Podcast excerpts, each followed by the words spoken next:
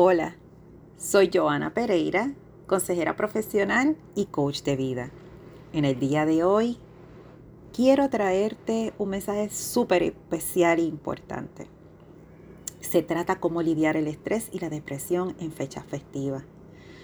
¿Por qué quise traerte este podcast? Por la sencilla razón de que te hablaré sobre lo que a mí me funcionó en mi parte, ¿verdad? Mi experiencia personal con respecto a lo que es, eh, ha trascendido todos estos meses y hasta años.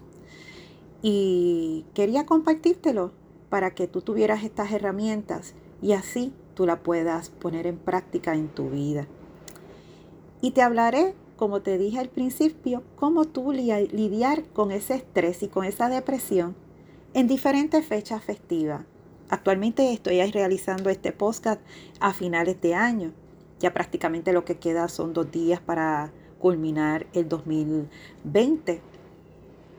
Y quería pues hacerlo de una manera donde tú lo puedes utilizar, lo puedes aplicar en tu vida en todas las fechas festivas que tú puedas afrontar durante todo el año. Y pues como te dije, estamos fin de año y parece que todos estamos cansados estamos sensibles. Primero porque ha pasado un largo año de trabajo y responsabilidades, con experiencias que nunca esperamos haber pasado. Y segundo porque el estrés hay que sumarle emociones personales que nos empujan a que estas fechas todo se vuelva más intenso, especialmente en tiempos de pandemia, donde todos hemos vivido grandes circunstancias y retos. Resulta que es una de las temporadas que es la Navidad, más estresante debido a los compromisos y las responsabilidades, además de todo lo que nos falta por hacer. A esto le sumamos viajes que no se pudieron cumplir. Quisiste hacer regalos a todo el mundo y no lo pudiste realizar. Reencuentros que no se pudieron materializar. Y a veces y en ocasiones también ausencias. Sí, las ausencias te comparto y te confieso que ha pasado hace como un año aproximadamente. He pasado por esta experiencia donde perdí a mi hermano, querido inesperadamente. Esto para que veas que no eres el único o la única de afrontar el vacío de un ser querido. Tener que afrontar ese vacío en las épocas de fiestas, cumpleaños y aniversarios.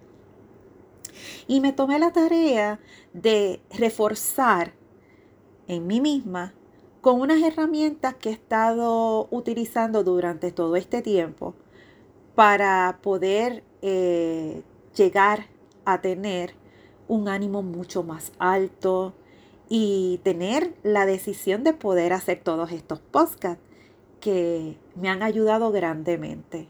Y esto lo estoy aplicando en mi vida diaria.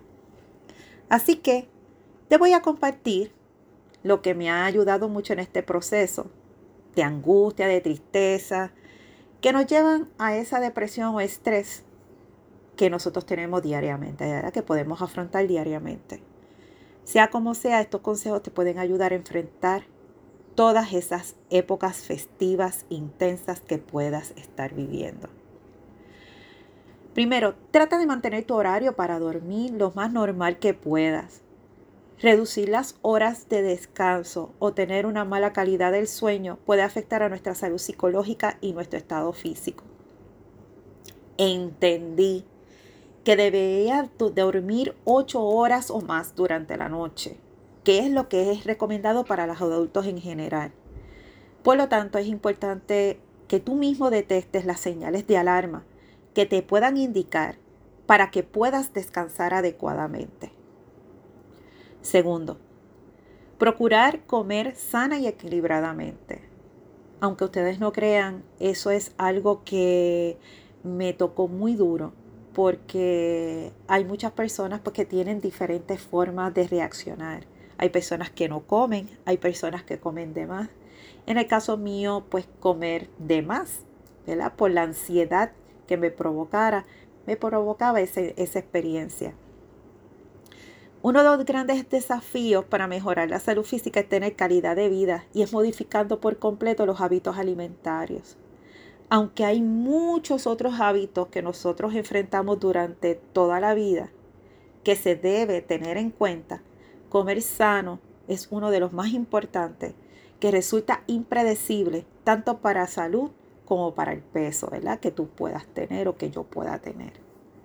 Tercero, limitar el consumo de alcohol, porque esto afecta la calidad del sueño. Yo te recomiendo que no te aferres al alcohol buscando consuelo en él. Esto puede causar grandes efectos dañinos en tu estado de salud y salud mental. Yo personalmente no recurro al alcohol. Primero que no me gusta y segundo, sé las consecuencias de sus efectos. Cuarto, si estás tomando algún medicamento recetado, no dejes de hacerlo. Síguelo utilizando y tomándolos con las especificaciones de tu médico. Es importante seguir todo, todo, todo al pie de la letra. Esas recomendaciones médicas que haga tu, ¿verdad? Tu, tu médico.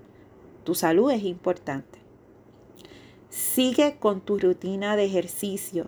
O vas a combinar con esos ejercicios como caminar, hacer bicicleta, bailar, es saludable para tu estado de ánimo y físico y te sentirás de maravilla. Te lo digo yo, que eso me ha ayudado grandemente. Quinto, además, te voy a dar una buena idea y quiero que lo escuches con detenimiento. Planeas todo, todo de acuerdo con tu realidad y tus circunstancias. Sí, debes de planear todo escucha bien, todo de acuerdo con tu realidad y tus circunstancias. Y te comento que las creencias son algo más que simples pensamientos o ideas sobre lo que consideramos es verdad.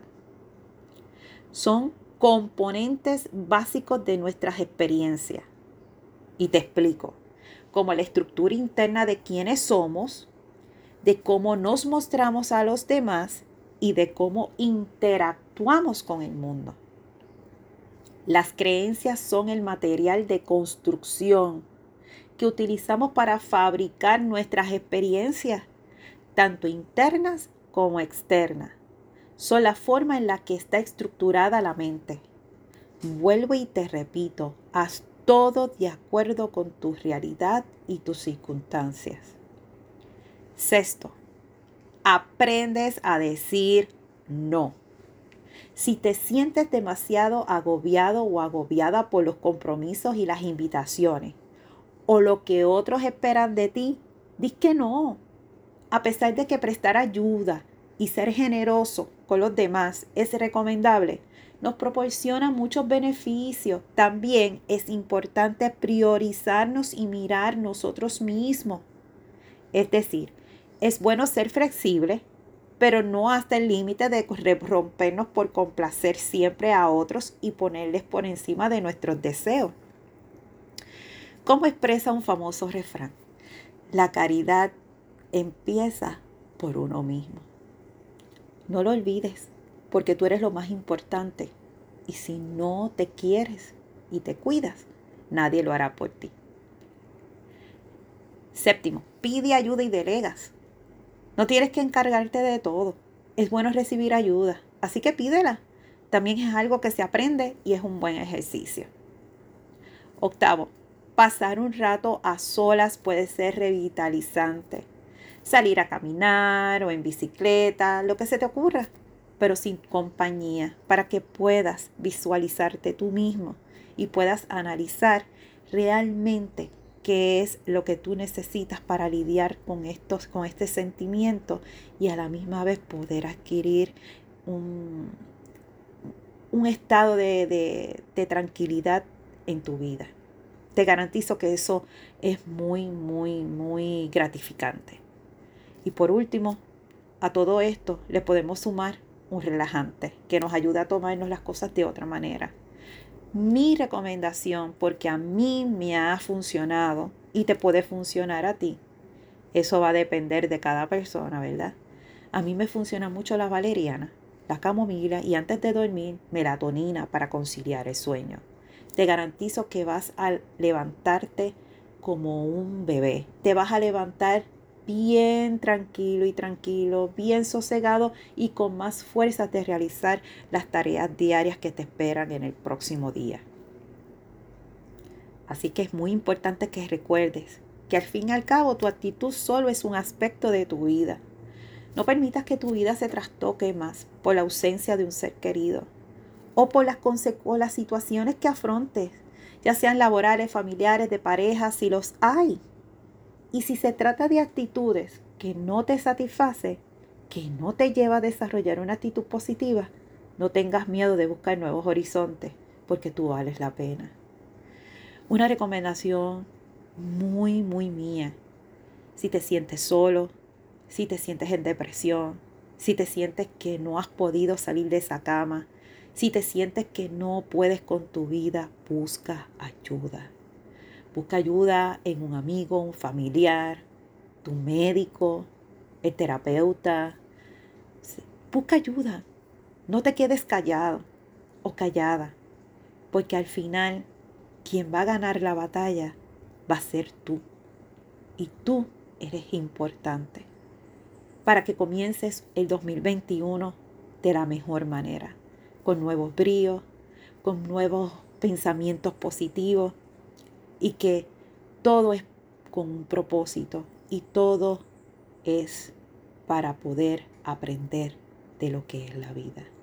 Así que te dejo este regalo para que tengas un año 2021 de la mejor manera y deseándote lo mejor y que puedas cumplir con todos tus sueños y metas. Un gran abrazo mío para que puedas sentirlo con ese calor que todos necesitamos para seguir hacia adelante. Cuídate mucho. Bendiciones. Así está siempre tu amiga Joana Pereira, consejera profesional y coach de vida. Nos vemos en la próxima. Chao.